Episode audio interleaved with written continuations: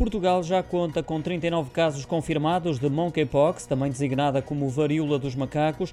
Contudo, a situação não é preocupante, considera o virologista do Instituto de Higiene e Medicina Tropical, Celso Cunha, em declarações ao Jornal Económico, porque acrescenta não se trata de uma doença grave, uma vez que a taxa de mortalidade e a transmissibilidade são reduzidas. O especialista defende ainda que não existe qualquer ligação entre a transmissão do vírus e orientação sexual colocando assim de parte a ideia de que só se transmite através de uma relação homossexual e lembra que basta o contacto direto com uma pessoa portadora do vírus para se ficar infectado. Celso Cunha vê ainda que o número de infectados aumente consideravelmente por existirem já muitos casos de contágio que ainda não foram identificados.